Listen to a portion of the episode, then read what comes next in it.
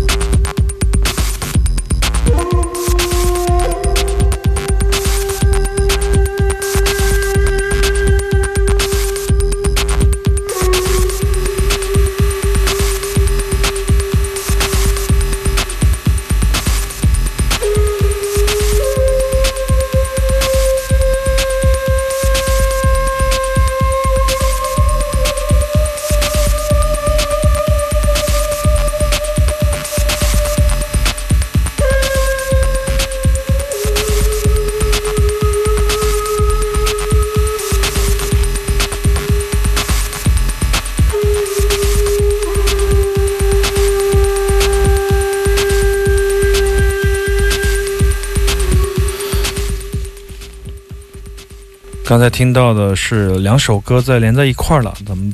播一下啊！之前听到的那个尺八月是一九七零年的青木进夫、横山胜也和山本邦山的一个三个尺八月的叫做三本会的一个录音，一九七零年的。后面我们听到的是 By Tone，这是我们邀请来参加明天音乐节的，我觉得是非常重要的一个 Rust Lawton。我们在节目里曾经多次介绍，这个厂牌现在已经没有了。我们猜测啊，是因为 Avanoto 出名了。跟版本龙一出名了以后膨胀了，可能就没有再维持这个厂牌了。现在这个厂牌就分裂了，但是我们的同事们都挺喜欢 By Tone 的，所以说就为大家。请到了这位音乐家，今天剧透的第三位音乐家，这是在十七号晚上就开幕当天的第二个音乐人，就会带来这样的一个电子电子。的。但是我们刚才听到的三本会，对，三本会是我们自己混得我就瞎混的啊，即紧张 呀兴混的，因为两个要有两个播放器啊，但是我们现在只有一个出口，一个推子啊。对，好玩的。然后希望大家能够喜欢这一次我们请的这个电子音乐家，因为我觉得很多电子音乐，因为每年都请，但是不一定都能凑到我们想要来的人，就每年都会来，有很多很多的趣事，以后可以跟大家来分享。比如说我们请了，今年可能我们请过十几个乐队，请过二十多位独立的音乐人，但是最终搞来搞去，这一年时间折腾来折腾去，就形成了这么一个东西。嗯不管怎么样，明天就给大家交上一个答卷了。至于满不满意，现场见喽。五月十七号到十九号三天的明天音乐节，对，每天三对，三个表演，还有讲座和电影放映，比较丰富的活动，我想应该会让外地的乐迷满意吧。因为我们把四天改成了三天，这也是因为借鉴了去年爵士音乐节的节中节的环节，我们觉得嗯三天很多外地的乐迷、非附近的周遭的乐迷会觉得比较好，不会有什么遗憾。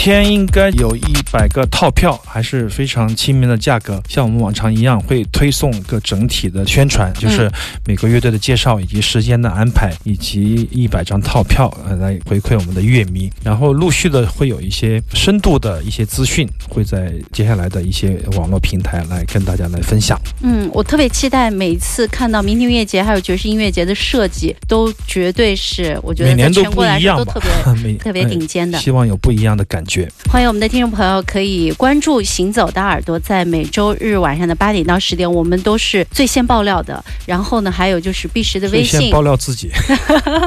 好，广告之后还有半个小时《行走的耳朵》。